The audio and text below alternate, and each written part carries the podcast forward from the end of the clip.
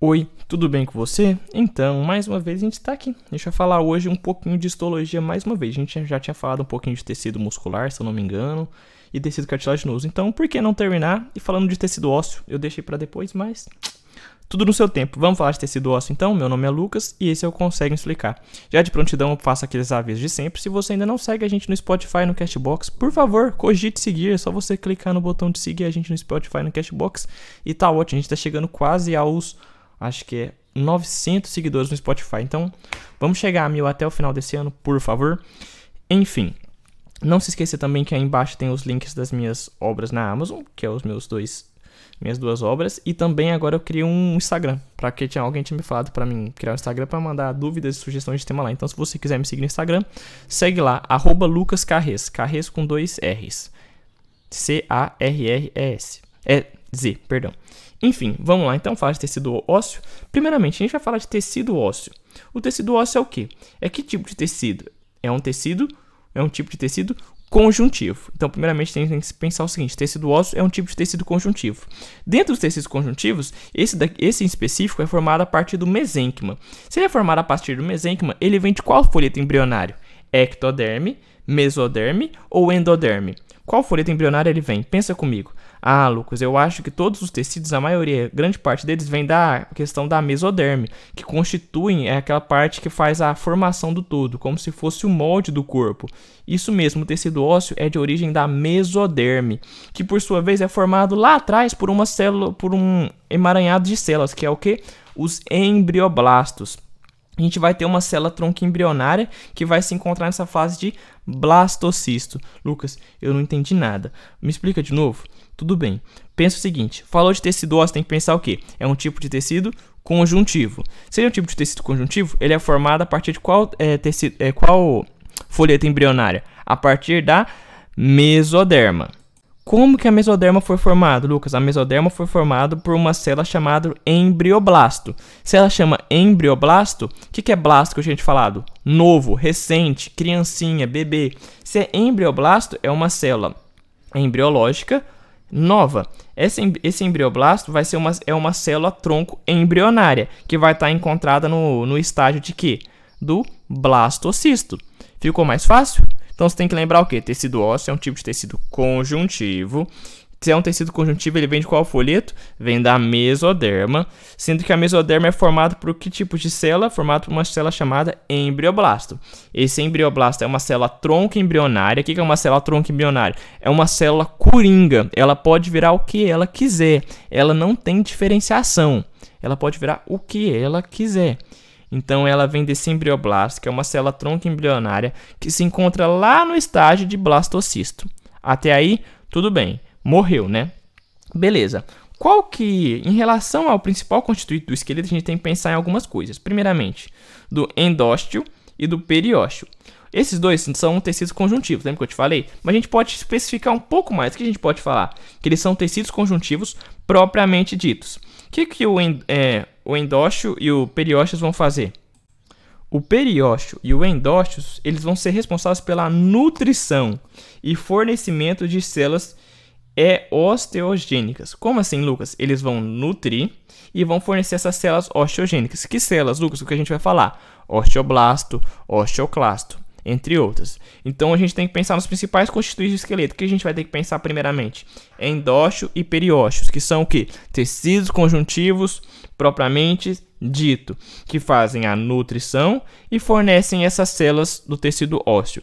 Ademais, a gente tem que pensar também nessa questão dos principais constituintes do esqueleto, das fibras de Sharpey. O que, que essas fibras de Sharpey faz? Essas fibras de Sharpey elas vão sair desse periósteo e vão se fixar no tecido ósseo que tem função de fixação do periósteo no tecido ósseo. Ficou um pouco confuso ou ficou explicado? Não entendeu? Então vamos lá. O que, que é o, o, as fibras Sharpey? As fibras Sharpey nada mais, nada menos do que vai ser uma, vão ter a função de fixar o periósteo no tecido ósseo. Só isso, pensa desse jeito. Fibra de Sharpey tem a função de fixar o periósteo no tecido ósseo. Morreu, tudo bem? Até aí tranquilo. Então a gente está falando do tecido do tecido ósseo. Mas, Lucas, tecido ósseo tem funções? Sim. Você consegue me enumerar algumas funções? Com certeza. Primeiramente, se você tem um tecido, tem o tecido ósseo, para que serve o tecido ósseo? Primeiramente, você consegue andar sem osso? Não. Então você tem que pensar que o tecido ósseo tem função de quê? De suporte e proteção dos tecidos moles, além de nada mais nada menos do que a sua movimentação. Então, primeiro a gente tem que pensar o que? O tecido ósseo vai ser muito importante para nossa proteção dos tecidos moles. Me dá um exemplo de osso que vai proteger tecidos moles. É muito fácil você pensar. O que, que as nossas costelas fazem?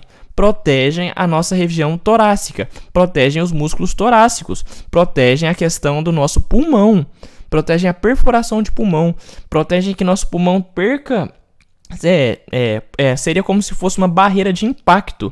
Ela evita que o pulmão receba um impacto junto com a musculatura. Então, o tecido ósseo tem função de suporte, tem função de proteção desses tecidos moles e órgãos vitais, como pulmão e coração. Ele também vai alojar células. Lucas, como assim vai alojar células? Querido, o que, que eu te falei lá quando a gente falou de leucemia, falou dessas coisas? Onde que produz essas células sanguíneas? Na medula óssea. Esse negócio chama medula óssea, está em qual tecido? Muscular? Não, no tecido ósseo. Então ele vai alojar e proteger a medula óssea. Lembra o que a medula óssea faz? Ah, Lucas, a medula óssea tem aquela questão da linhagem mieloide, linhagem linfóide. Então elas vão produzir nossas células sanguíneas. Exatamente. Sem tecido ósseo não vai ter a matriz a matriz da medula óssea para produzir essas células sanguíneas. Beleza? Tranquilo?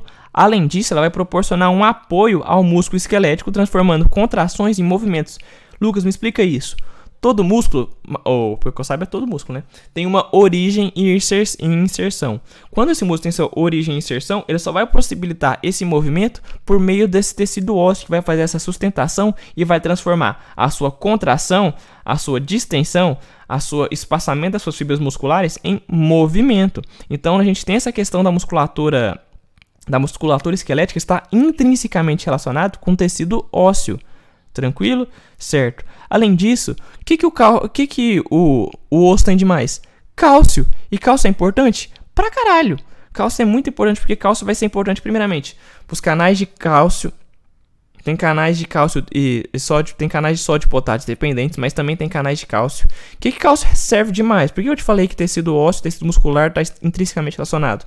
Tecido muscular precisa de cálcio para quê? Para contração. Então o osso é um depósito de cálcio excelente.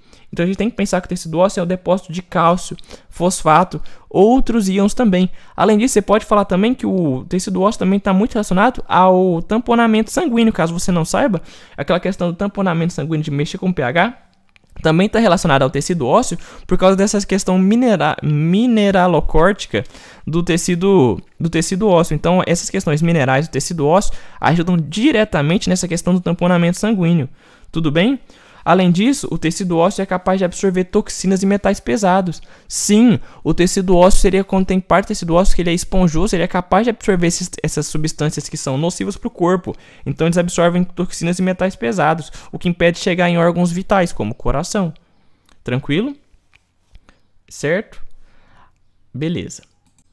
Então, por fim, eu só quero te dar um conceito específico para você lembrar quando eu vou te falar das outras matérias. Quando a gente falar de, a gente vai falar de osteoclasto e osteoblasto. Eu quero que você já pense o seguinte: o que, que é o osteoblasto? O osteoblasto vai ser a fusão de vários macrófagos no tecido ósseo. Então, é nada mais do que a diapedese do, dos macrófagos para o tecido ósseo.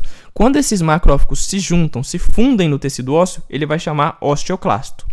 Tudo bem? Eu só queria te passar essa informação final. No próximo podcast a gente vai falar um pouquinho dessa composição desse tecido ósseo. Tranquilo? Tudo bem? Então, ademais, era isso que eu queria te falar. Eu espero que tenha te ajudado bastante. É, não se esqueça de seguir a gente no Spotify no Cashbox. Tem um e-mail aí embaixo para você mandar suas dúvidas, se você quiser. Consegue me explicar hotmail.com, tudo minúsculo. Me segue lá no Instagram, lucascarres. Dá uma olhada nos meus links abaixo das minhas obras. E era isso. Muitíssimo obrigado pela sua audiência. A gente se vê no próximo podcast do Consegue Me Explicar. E a gente vai se encontrando pela vida. Espero que tenha te ajudado. Forte abraço, um beijo e fui!